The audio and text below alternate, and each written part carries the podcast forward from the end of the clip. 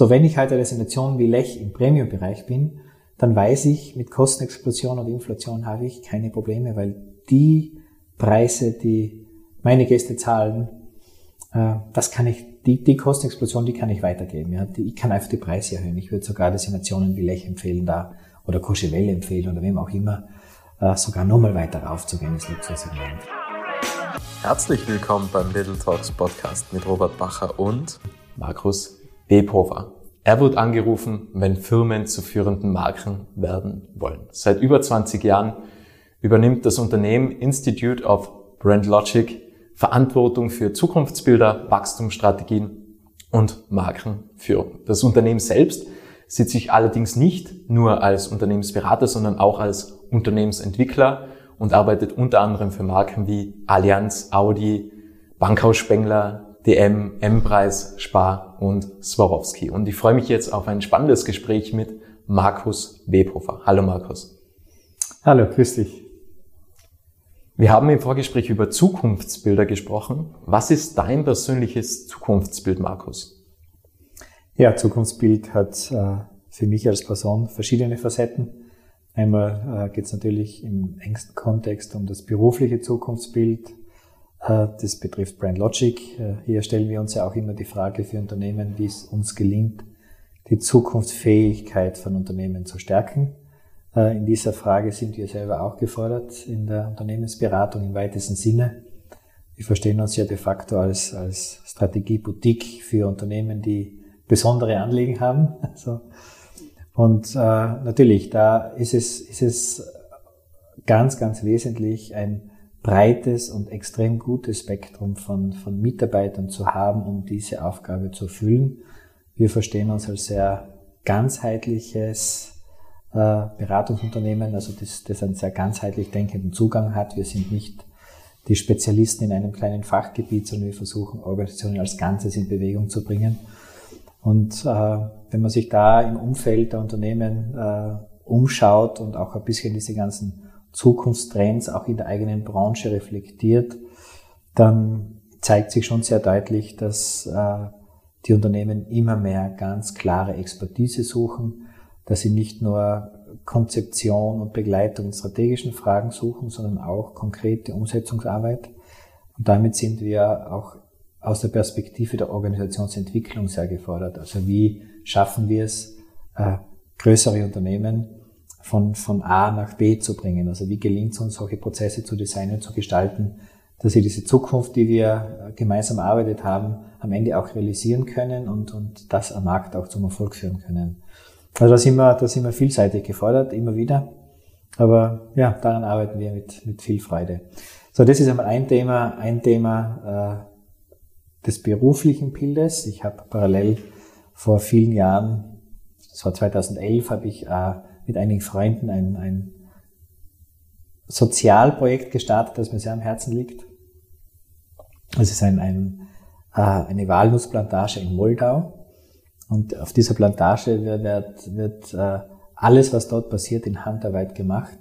Dazu muss man wissen, dass Moldawien das ärmste Land Europas ist, dass Moldawien äh, zwei Drittel des Bruttoinlandsproduktes in Moldawien, das kommt aus Geldern, die Leute, die im Ausland arbeiten, nach Hause schicken zu ihren Verwandten und Familien. Also man muss sich die Dimension einmal vor Augen führen und damit äh, ist auch diese bittere Armut in dem Land wirklich offensichtlich. Wir haben damals begonnen, um ja einen, einen Tropfen auf den heißen Stein im Prinzip äh, zu bewirken und haben in einem Dorf gestartet mit dieser, mit dieser Plantage, mit dem Ansinnen, dieses Dorf mit dieser Plantage zu versorgen und zu verhindern, dass die Eltern nicht alle im Ausland arbeiten müssen, sondern bei ihren Kindern zu Hause bleiben. Sonst, wie es bisher auch war, hat es halt immer die Konsequenz gehabt, dass die total verarmen, dass sie verwahrlosen, dass Kinder bei Großeltern, falls die überhaupt noch gibt, oder bei einer Tante wohnen oder überhaupt auf der Straße sind. Also desaströse Verhältnisse. So, und jetzt nach zehn Jahren können wir sehr freudvoll darauf zurückschauen. Es ist uns wirklich gelungen, äh, dort eine äh, ganz große Stabilität in das Dorf hineinzubringen. Die leben heute de facto alle von dieser Plantage. Sind, äh, als wir angekommen sind, gab es in der Volksschule sechs Kinder. Jetzt haben wir 28, also große Stabilität. Die, die Familien sind stabil, das Dorfleben ist auf bescheidensten Maße gelungen. Also die, die haben halt einen Fußballclub, die haben halt Musikschule für Kinder, die haben halt äh, äh, Literaturunterricht für Kinder, also diverse Dinge, die wir da versucht haben, auch so einzuleiten. Ja, abseits von, von ganz basischen infrastrukturellen Fragen. Heute gibt es sogar ein, ein, Wasser dort im Dorf, gab es früher alles nicht. Ja, also viele Dinge sind da entstanden. Und ja, und dieses Projekt äh, stabil und sicher nach vorne zu führen und das zu gewährleisten, das ist, ist mir wichtig. Das ist auch Teil meines Zukunftsbildes. Wird es immer schwieriger, Zukunftsbilder zu erstellen, aufgrund der Schnelllebigkeit, was es heutzutage gibt, aufgrund der Unvorhersehbarkeit? Äh, ich würde sagen, nicht schwieriger, aber es wird immer wichtiger. Man muss halt sicher ein breiteres Spektrum von Themen im Auge haben. Das, das kommt natürlich dazu. Äh, ich glaube auch, dass es wichtiger wird als je zuvor, wie man beim Segeln schön sagt, äh, nicht der Wind bestimmt die Richtung, sondern das gesetzte Segel bestimmt die Richtung. Und gerade dann, wenn es halt so viel unruhige Gewässer gibt und so viel kurzfristige Einflussfaktoren, auf die auf alle Branchen einwirken, denken wir jetzt einmal an den Arbeitskräftemangel oder an die Energiekrise oder an den Krieg oder an ganz viele andere Themen der Inflation, dann sind es oft ganz kurzfristige Themen, die die Geschicke der Organisationen im Tun bestimmen. Aber auch das muss bewältigt werden, völlig klar. Aber diese Balance zu halten zwischen operativer, kurzfristiger äh, Brille ja, und diese langfristige Perspektive, die strategisch sein muss, das ist die Kunst, in diesem Spannungsfeld die richtigen Entscheidungen zu treffen. Also ich glaube, es wird wichtiger als je zuvor äh, und, und, und davon wird auch die, die Resilienz vieler Unternehmen abhängen. Haben wir die richtigen Bilder im Kopf im Führungskreis? Machen wir die richtigen Dinge, die äh, ja auch entsprechend nach vorne schauen können? Kann man heutzutage noch eine starke Marke aufbauen, ohne ein Zukunftsbild zu haben? Ist das überhaupt möglich? Ich glaube nicht. Ich glaube nicht, dass es heute gelingt. Äh, das kann vielleicht kurzfristig einmal gelingen, dass sich irgendein Hype um etwas entwickelt, aber der vergeht dann genauso schnell wieder, wie er kommt man muss, glaube ich, die Themen, die man heute aufbaut, schon mit, mit sehr viel Weitblick äh, machen. Ich sage da, wenn ich von Zukunftsbild spreche, dann spreche ich ja nicht nur von Marke und also die Frage, wer will ich sein für meine Kunden oder auch als Organisation, dann spreche ich auch von Strategie. Wie setzen wir denn dieses Bild, das wir aufbauen wollen, am Ende um als Unternehmen in, in allen Funktionen und, und natürlich auch bedeutet es in weiterer Folge, welches Geschäftsmodell ist dafür geeignet. Also wie verdienen wir mit diesem Zukunftsbild, mit dieser Brille, wie wir uns äh, nach vorne bewegen wollen, wie verdienen wir damit Geld? Also es, es braucht diese drei Perspektiven in einem Zukunftsbild. Also einmal die Marke, einmal die Strategie und einmal das Geschäftsmodell. Und das zu konzertieren, so dass es zusammenpasst, dass es gemeinsam funktioniert, ja, das sollte schon gut überlegt sein. Ihr seid ja auch im Tourismusbereich tätig. Mhm. Wie sieht jetzt da zum Beispiel so ein Zukunftsbild aus? Wie sieht da das Geschäftsmodell der Zukunft aus? Denn wenn man jetzt zum Beispiel auf den Klimawandel schaut, ist ja nicht gegeben, dass es zukünftig im Winter noch Schneesicherheit gibt. Natürlich, die gibt es schon länger nicht mehr. Es wird ja immer mit Schneekanonen zum Teil nachgeholfen, um einfach die Pisten befahrbar zu machen. Aber macht man sich da jetzt schon Gedanken, okay, wie sieht das Zukunftsbild von einem Tourismusgebiet aus? Wie sieht das zukünftige Geschäftsmodell aus? von Skigebieten beispielsweise? Ja, muss man, keine Frage. Ich sage mal, wir müssen vielleicht zwei Dinge unterscheiden. Äh, einmal ist das Zukunftsbild dessen, wofür möchte eine Destination oder eine Region im Tourismus stehen. Äh, denken wir an Laax in der Schweiz, dann, dann wissen wir, dann sind da die, die Freestyler zu Hause, die, die ganz junge Ski- und Snowboard-Generation. Äh, wenn wir halt Destinationen vor Augen haben wie Leogang, dann haben wir dort die Biker ganz stark äh, im Fokus, die da äh, extrem starke Kompetenz aufgebaut haben. Wenn wir halt nach, Isch, äh, nach, nach äh, Safaus schauen, dann haben die dort die Familien als, als äh, die zentrale Zielgruppe etabliert. Also die, die Marke muss ich immer fragen, so, wofür möchte ich stehen, für welche äh, Motive, für welche Resonanzgruppen möchte ich besonders relevant sein? Und das muss eine Marke einmal für sich beantworten. So unabhängig davon, welche Einflussfaktoren die Zeit unmittelbar am Markt mit sich bringt. Ja? Weil da muss sie irgendwie durchsegeln durch diese Themen. Also ich glaube, es braucht beide Dinge. Deshalb, deshalb äh, möchte ich die Frage ein bisschen trennen. Einmal, einmal die Frage betreffend, wo kann sich eine ganz spezifische Destination glaubwürdig hinentwickeln?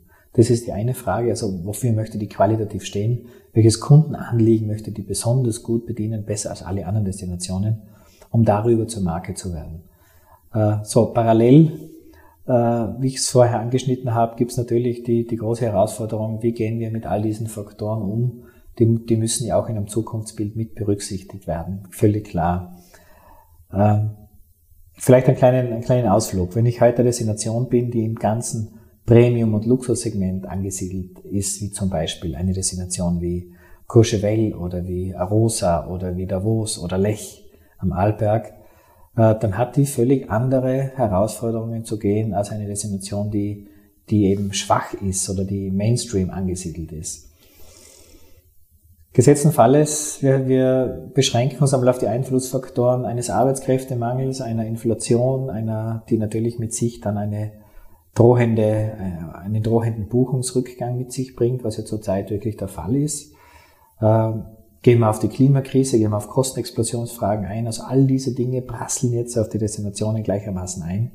So, wenn ich halt eine Destination wie Lech im Premium-Bereich bin, dann weiß ich, mit Kostenexplosion und Inflation habe ich keine Probleme, weil die Preise, die meine Gäste zahlen, äh, das kann ich die, die Kostenexplosion, die kann ich weitergeben. Ja. Ich kann einfach die Preise erhöhen. Ich würde sogar Destinationen wie Lech empfehlen da oder Courchevel empfehlen oder wem auch immer, äh, sogar nochmal weiter raufzugehen ins Luxussegment, weil die sind preisunsensibel. Ja. Da muss nur die Leistung passen. Also die Destinationen hätten die Herausforderung zu sagen, äh, wir investieren in Infrastruktur, in Luxus, in Service und damit müssen wir sehr darauf achten, die, die in, in die, die, den Arbeitskräftemangel aufzufangen. Ja, also die brauchen hohe Kompetenz in der Rekrutierung und im, im Binden und Behalten von neuen Mitarbeitern. Das, glaube ich, ist da der Schlüssel, um diese, diese Premium-Leistung immer noch einen Mann zu bringen, weil die Gäste in dem Segment natürlich auch ein persönliches Service haben wollen. So, die Frage, die stellt sich jetzt für Mainstream Brand ganz anders. Mainstream Brand ist per se nicht schlechter. Das ist nur eine, eine Marke, die ähm, die sich eher an die Masse richtet, die ein viel breiteres Leistungsspektrum hat, die ein ganz viel heterogenes Kundensystem hat. Äh, wenn man weiß, dass halt zum Beispiel im deutschen Markt 50 Prozent der, der Winterskigäste ein Nettohaushaltseinkommen haben von 3000 Euro, dann kann man erahnen, dass Inflation dort eine Rolle spielt, dass Kostenexplosion sehr wohl eine Rolle spielt. Und damit, und das wären natürlich genau diese Destinationen, die, die weder im Premium Bereich angesiedelt sind, noch ganz starke Marken sind, besonders spüren. Da sind die ganzen Mainstream-Brands drinnen. Ist der Großteil der Marken im Tourismus. So, und die Reaktion auf Nachfrageseite wird sicher die sein, dass einige Gäste sagen, wir sparen uns heute den Urlaub oder wir machen nicht zwei Wochen, sondern nur eine Woche oder wir wechseln die Unterkunft, äh, wo es ein bisschen günstiger wird oder wir gehen in eine andere Destination, wo es noch einmal billiger wird. Also diese, diese Entscheidungsfragen, die stellen sich für genau diesen Massenmarkt und es hat natürlich für Destinationen eine, große Implikation. Also wie gehen wir jetzt als Mainstream-Destination mit dem Thema um? De facto müssen Sie versuchen, Kosten rauszunehmen. Das heißt, zu automatisieren, zu digitalisieren, Serviceleistungen rauszunehmen, Restaurants vielleicht sogar nur, nur noch vier Tage zu öffnen, nicht jeden Tag offen zu halten oder vom, vom Vier-Stern-Hotel ein Apartment zu machen. Also wir müssen ihre Leistungsstruktur diesen geänderten Kostensituationen anpassen, was alles andere als leicht sein wird. Äh, aber es wird, es wird dafür auch einen Markt geben. Ich bin überzeugt, dass in diesem Low-Pricing-Segment, in diesem Smart-Segment, wie man so schön sagt, dass sich da einfach neue äh, Leistungen, neue Destinationen positionieren können und werden. Das wird, glaube ich, der Fall sein, weil das, was wir da jetzt erleben, ist in zwei Jahren nicht vorbei. Also das sind sicher Themen, die die Geschicke länger prägen. Aber darauf muss man Rücksicht nehmen, ja. Was mich jetzt da speziell interessiert ist, weil du angesprochen hast, Lech im Premium-Segment, ist es überhaupt möglich, jetzt beispielsweise irgendwann in der Zukunft aus einer Mainstream-Brand in das Luxussegment hochzusteigen, denn es ist ja eigentlich immer einfacher, billiger zu werden, als wie teurer zu werden. Also im genau. Endeffekt, genau. wenn man sich einmal so positioniert hat, dann sind die Hände gebunden, man kann nie teurer werden, oder? Und wenn also, ich noch eine Anschlussfrage stellen darf diesbezüglich, wenn man von Destinationen spricht, zum Beispiel Lech oder Aachensee, Kitzbühel etc., dann sind ja da auch immer die Hotels dabei. Wie stark sind die in so einer Positionierung von einer Destination involviert? Weil wenn jetzt da, weil jeder Hotel, jedes Hotel hat ja auch eigene Konzepte beispielsweise. Also das heißt ja nicht, wenn man sich jetzt auf ähm, ähm, Biker spezialisiert, dann wird es ja wahrscheinlich immer noch irgendwo ein Romantikhotel geben. Wie holt man da alle Parteien ab? Fangen wir mit der ersten Frage an. Teile ich zu 100 Prozent, also Upward Moves, wie man so sagt. Äh, also äh, von einer Mainstream-Position in, in ein Luxussegment zu gehen, unmöglich, geht nicht. Ja, das ist von unten nach oben, äh, von oben nach unten geht's leicht, von unten nach oben geht's schwer. so. Das zeigt sich auch in ganz vielen anderen Branchen und Bereichen, also nicht nur im Tourismus.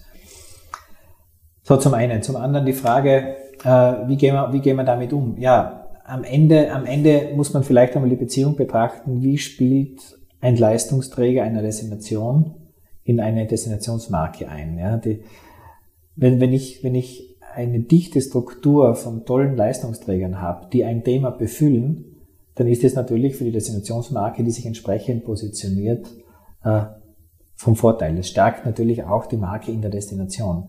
Der starke Destinationsmarke hat die Aufgabe, ihre Energie und Bekanntheit und Stärke den Leistungsträgern, den Hotels wieder zurückzugeben. Ein Hotel in, in, in Ischgl äh, kann ganz andere Preise verlangen wie ein Hotel äh, in, in, im Defreckendal in Osttirol, ja, weil, weil die Destinationsmarke die Kraft nicht hat, dies, diese Preise durchzusetzen. Also es ist immer ein Spiel, ein gegenseitiges Spiel der Abhängigkeit. Die Leistungsträger und die Destinationsmarke, je besser die zusammenpassen, desto schöner ist es. Ja? Zum einen. Weil am Ende muss man schon sagen, am Ende prägt natürlich die, die vom Gast erfahrene Leistung das, das Bild in seinem Kopf und das ist am Ende das, die Brand, die er, die er mit sich herumträgt und das Urteil darüber. So, jetzt heißt es aber nicht, dass in einer heterogenen Struktur äh, wie in einer Destination, dass alle Hotels gleichgeschaltet sein müssen. Es gibt ein Hotel äh, Schalber im Wellnessbereich für Erwachsene, das in Safhaus steht und dort super funktioniert. Also sobald Hotels mit ihrem Leistungsangebot eine eigene Destination abbilden, dass, dass ein Gast sagt, ich buche genau dieses Hotel, weil, ja, dann ist das völlig unbenommen richtig und gut, aber das muss nicht alles zu 100% in Einklang stehen mit der Position einer Destinationsmarke.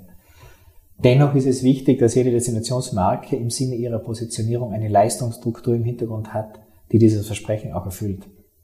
Also das ist da vielleicht ein Trade-off.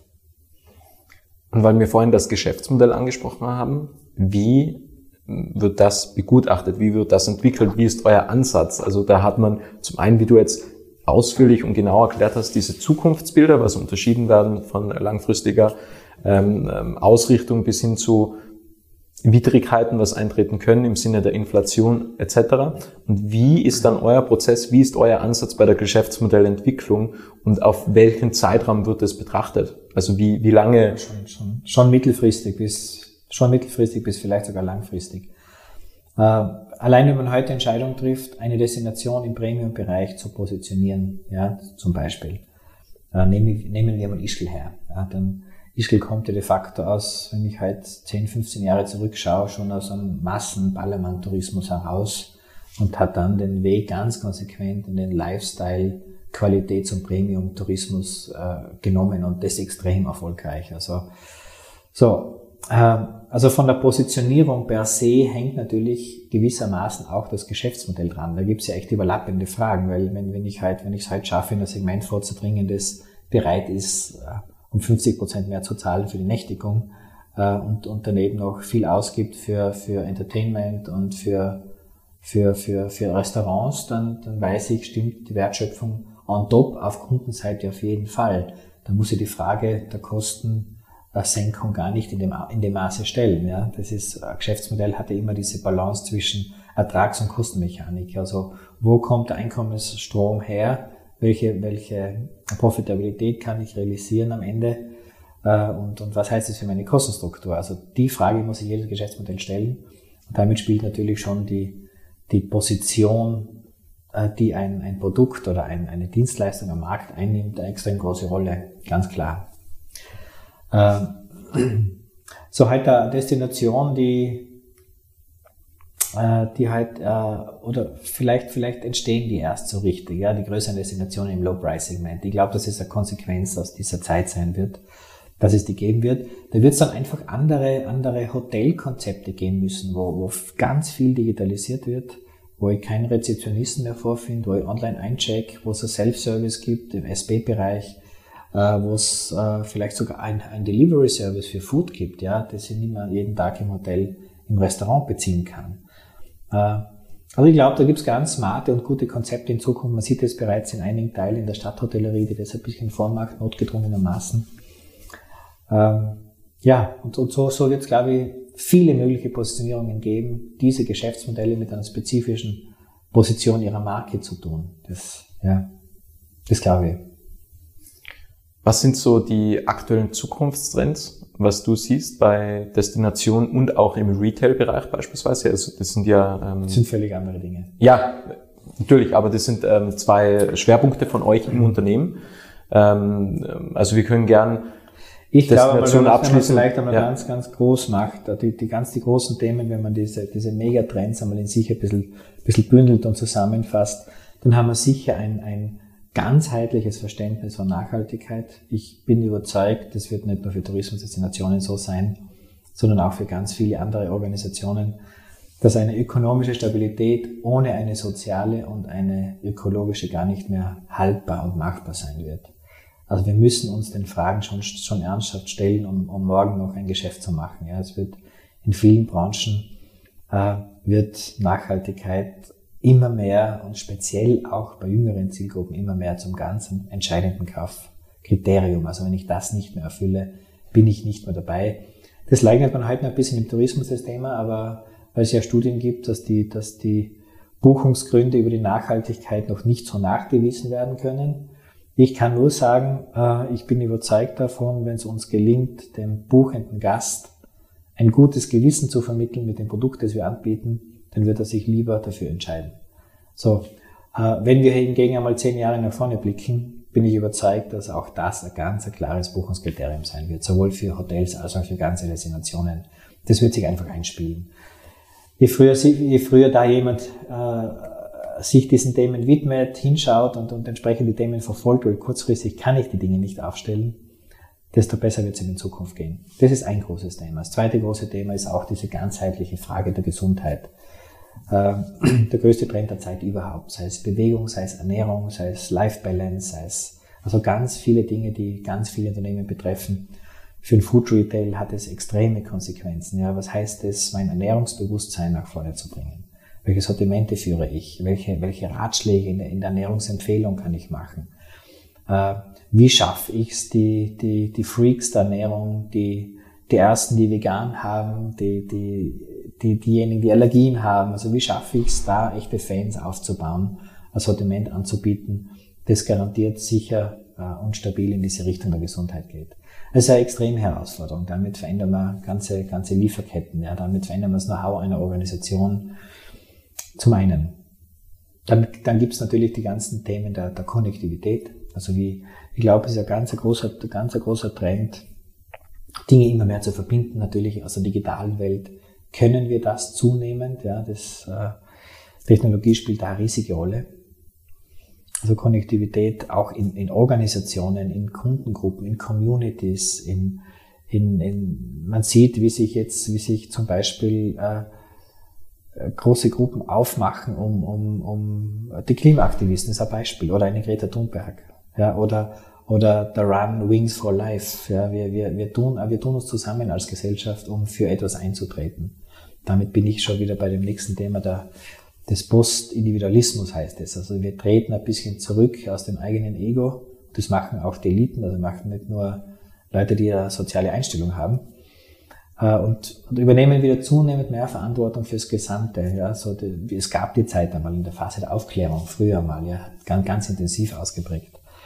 Und ich glaube, dass wir, dass das ein ganz großer Trend sein wird, dass wir wieder mehr auf das Kollektiv achten, dass es wieder mehr soziale Verantwortung gibt in der Gesellschaft.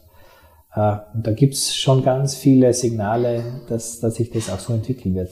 So, und in diesen großen Themen und in diesen großen Trends, da kann man als Company, als Unternehmen, als Marke teilhaben, soll man auch. Ich glaube, es ist wichtig, diese großen Bewegungen der Zeit einzuatmen und zu schauen, was, passt da gut zu einem, ja, als Brand oder als, als, als Unternehmen, um das entsprechend abzubilden. Weil eine Marke, die, beim, die bei, den, bei den echt großen Themen vorbeiläuft, die wird nicht mehr lange große Marke sein. Also da, da gilt es, glaube ich, für viele genau hinzuschauen. Weil du die Nachhaltigkeit angesprochen hast im äh, Tourismusbereich, wie schwer wäre so eine Umstellung, dass man quasi diese Nach, weil da geht es ja auch wahrscheinlich um den CO2-Fußabdruck, äh, äh, dass man den abbilden kann, wahrscheinlich auch, dass man nur regionale Produkte im Hotel beispielsweise hat oder woher kommt die Energie für die Wellnessanlage oder für den, wenn man jetzt beispielsweise den Aquadom hernehmen, da wird dann wahrscheinlich gefragt sein, okay, woher kommt die Energie? Kann man Energie einsparen? Weil auch wenn es grüne Energie ist, heißt es nicht, dass man die Energie verschwenden sollte. Also das sind ja dann wahrscheinlich die Fragen, was man sich stellen muss. Mhm. Völlig klar. Ja, für Destination keine einfaches Unterfangen, brauchen wir gar nicht reden. Äh, die Themen, die Themen sind herausfordernd. Es geht natürlich um Mobilität, es geht auch um die Mobilität vor Ort. Man sagt ja immer, hoppala, gegen die Anreise können wir nichts tun. Ja, stimmt, stimmt vielleicht. Man kann vielleicht Anreisen initiieren, die, die grün sind, das mag sein, im kleinen Rahmen, aber sonst geht es um die Mobilität vor Ort, ist völlig klar. Äh, so, dann die, große Frage der Energie, natürlich. Also je autarker und je, je erneuerbarer heute Energie eine Destination ist, und ich glaube, das muss das der Weg und das Ziel sein, um das zu tun, desto stärker äh, wäre das Engagement in dem Bereich. Wir haben natürlich auch äh, Fragen da, da, des Bauens, welche Baustoffe setzen wir ein, ja.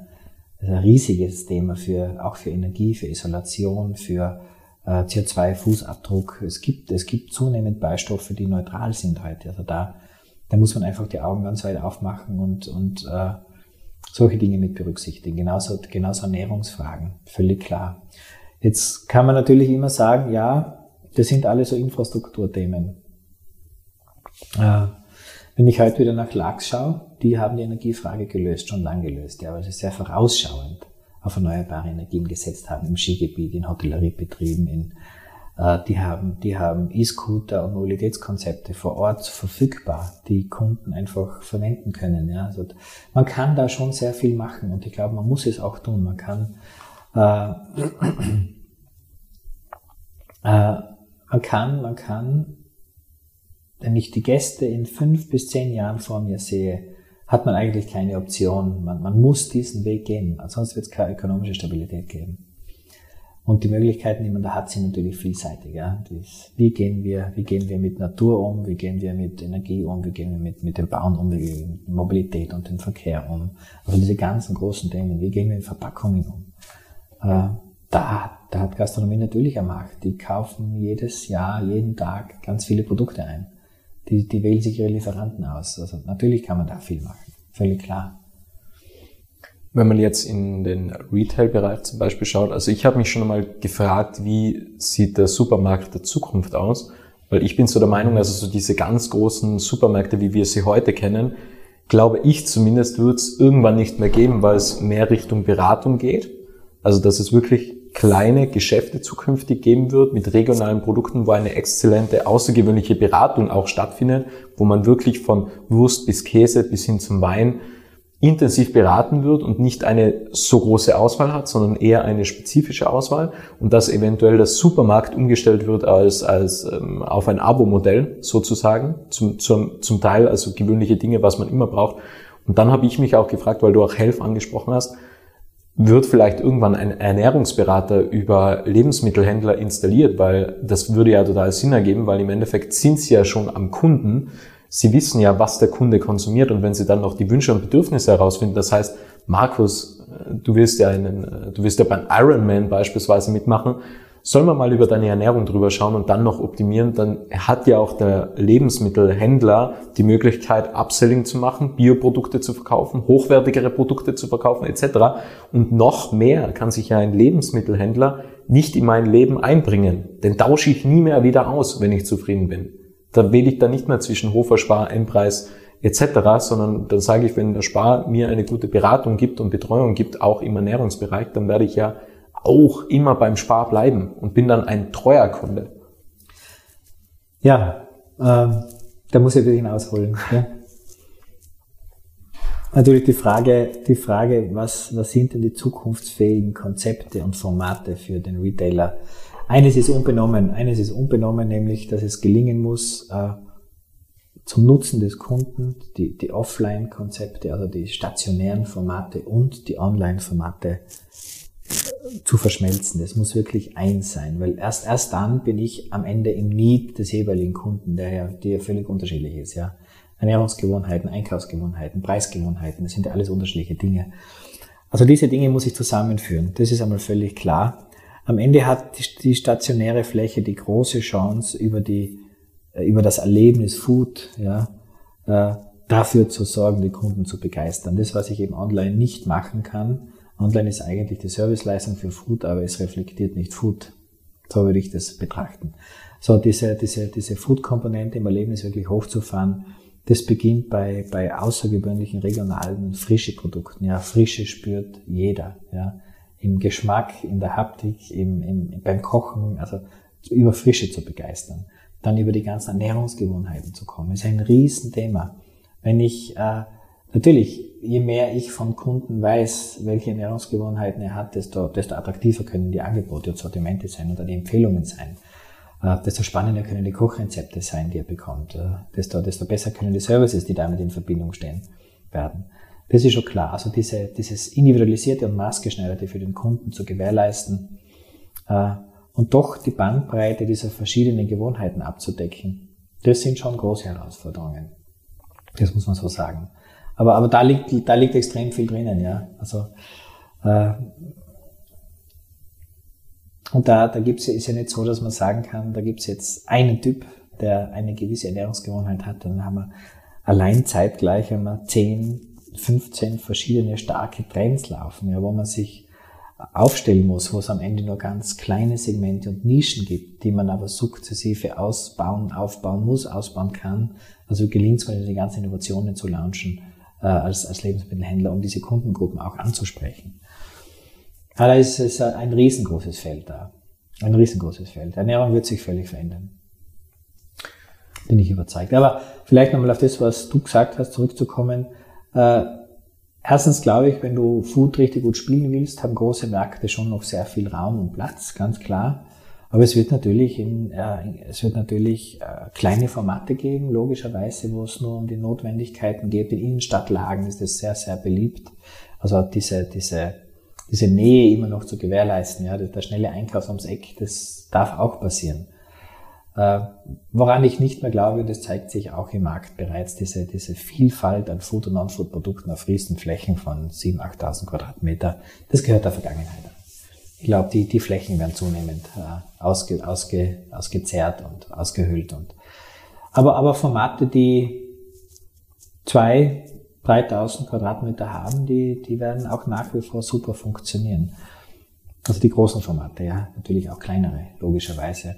Und das hängt auch stark vom Land ab. Also da hat jedes Land so unterschiedlichste Strukturen und Einkaufsgewohnheiten, auch die Konsumenten so andere Einkaufsgewohnheiten. Da muss man sich sehr, sehr äh, national und, und vielleicht zum Teil auch regional orientieren. Wir haben jetzt sehr viel über die Zukunft gesprochen, wir haben über Wachstumsstrategien gesprochen, Geschäftsmodelle gesprochen. Was ich mich gefragt habe, wie sieht denn die Vergangenheit von Institute of Brand Logic aus? Denn ihr habt ja auch einen Wasserstrudel sozusagen oder ihr habt ein Strudel als Logo. Wie, mhm. was sollte das Bild vermitteln und wie sieht die Vergangenheit aus? Ähm, euch gibt es seit über 20 Jahren. Was hat sich in der Zeit getan und war von Anfang an euer Zukunftsbild klar und habt ihr das auch eingehalten?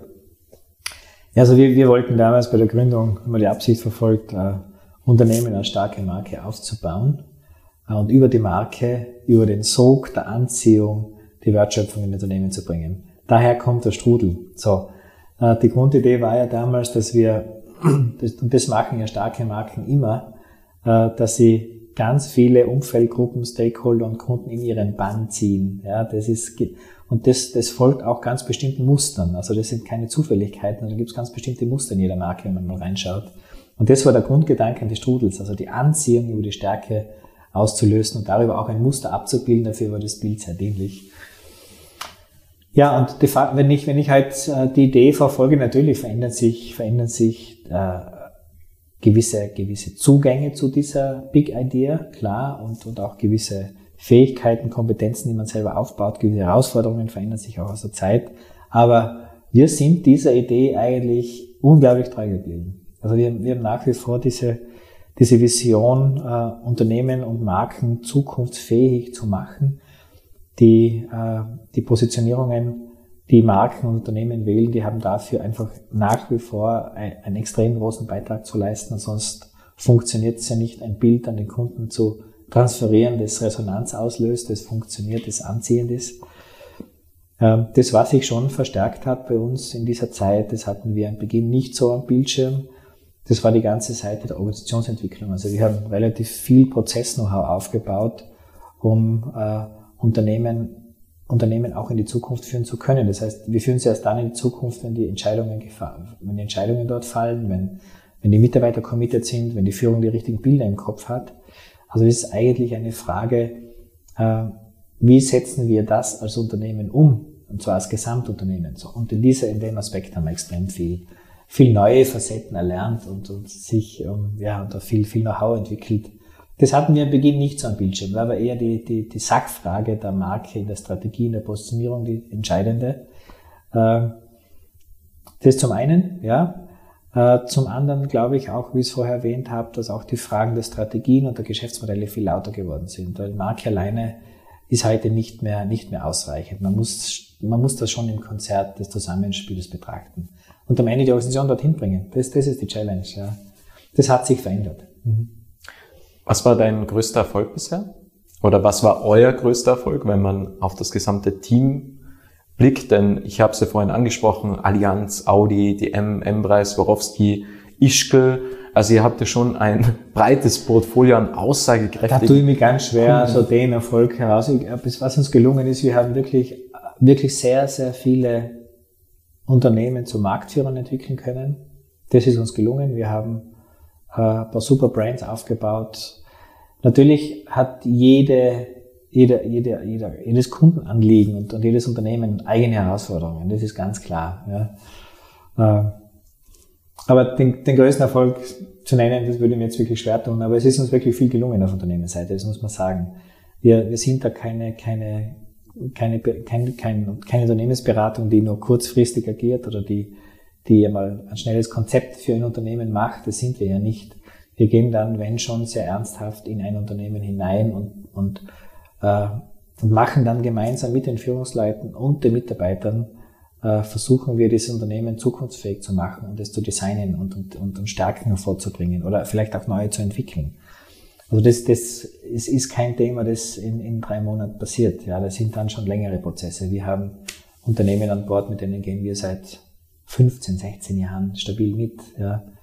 Äh, und andere, und andere wiederum drei, vier Jahre. Wenn wir sehen, okay, jetzt, jetzt sind die so weit, die können die Dinge jetzt äh, auch ohne uns alleine machen. Dann gab es auch schon Situationen, wo wir, wo wir selbst aktiv herausgegangen sind und gesagt haben, so, das können die jetzt alleine, die brauchen uns jetzt nicht mehr. Also wir sehen uns da wirklich als, als Co-Kreatoren. Ja? Wir, wir erschaffen und schöpfen etwas mit der Mannschaft gemeinsam. Und ja, und das glaube ich ist auch das Geheimnis und der Schlüssel. Wie denkst du äh, oder wie denkst du über das Thema Personal Brand? Weil das würde auch immer größer, das ganze Thema. Also es gibt ja immer mehr InfluencerInnen und äh, es gibt ja auch Personenmarken in Amerika, die können ganze Kurse beeinflussen, wenn sie auf Twitter einen Tweet absetzen. Also das Thema hat mich nicht sonderlich interessiert. Ich, ja. ist auch ein Zufallsprodukt, ja, wenn es halt so charismatische Persönlichkeiten gibt, die Öffentlichkeitswirkung erzeugen, dass genau der Effekt eintreten mag. Äh, das kann einmal funktionieren, kann aber, wie man jetzt sieht, auch ins Gegenteil ummünden. Ja, wenn wir wenn wir halt äh, Elon Musk nehmen von, von Tesla, die Rolle, die er jetzt bei Twitter spielt, die ist einfach nicht gut. Ja. Äh, das ist Selbstliebe pur, aber das hat mit dem Unternehmen nichts mehr zu tun. Also es kann auch ins Gegenteil umschlagen. Ja. Deswegen, Persönlichkeitsbranding hat mich nie interessiert. Ich finde es auch nicht das richtige Thema für Unternehmen, weil am Ende ist es schon ein Kollektiv, das äh, Dinge nach vorne bringt. Natürlich braucht man super Leader und Führungskräfte, das ist völlig klar. Aber davon gibt es ja unzählige Unternehmen, die diese haben und die ja super Wachstum und, und eine gesunde Entwicklung vollziehen können, die, die nicht so laut sind am Markt. Ja, die gibt, da gibt es ja viel mehr davon. Mhm. Wir nähern uns dem Ende. Ich hätte noch zwei Fragen an dich. Ja. Ähm, eine Frage hat sich jetzt über die letzten Monate immer mehr etabliert und die lautet, Was war dein bestes Investment? Mein bestes Investment, also ich glaube, das war das, war das Projekt in Moldawien. Ja, das war das Beste insofern, weil es einfach das Sinnstiftendste war. Ja, das ist, wenn du heute einmal siehst, dass du mit dem, was du da machst, 100 äh, Familien, das Leben von 100 Familien wirklich veränderst. Also wirklich verändern, ja. Das von der, vom Leben auf der Straße und den bitterer Armut in ein stabiles Familienleben zu kommen, das ist echt ein Schritt. Also da habe ich immer das beste Gefühl, wenn ich das sehe, wenn ich dort bin. Äh, das war mein bestes Investment, ja, ohne Zweifel. Mhm. Sehr schön. Und die Abschlussfrage, es ist immer dieselbe Frage. Mhm. Was möchtest du noch sagen, Markus?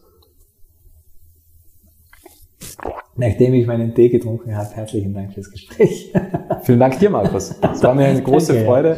Spannende Danke. Ansichten, spannende Details. Vielen Dank für Schön. die Einladung nach Innsbruck. Es hat mich sehr gefreut. Vielen Dank, Markus. Danke dir. Mhm.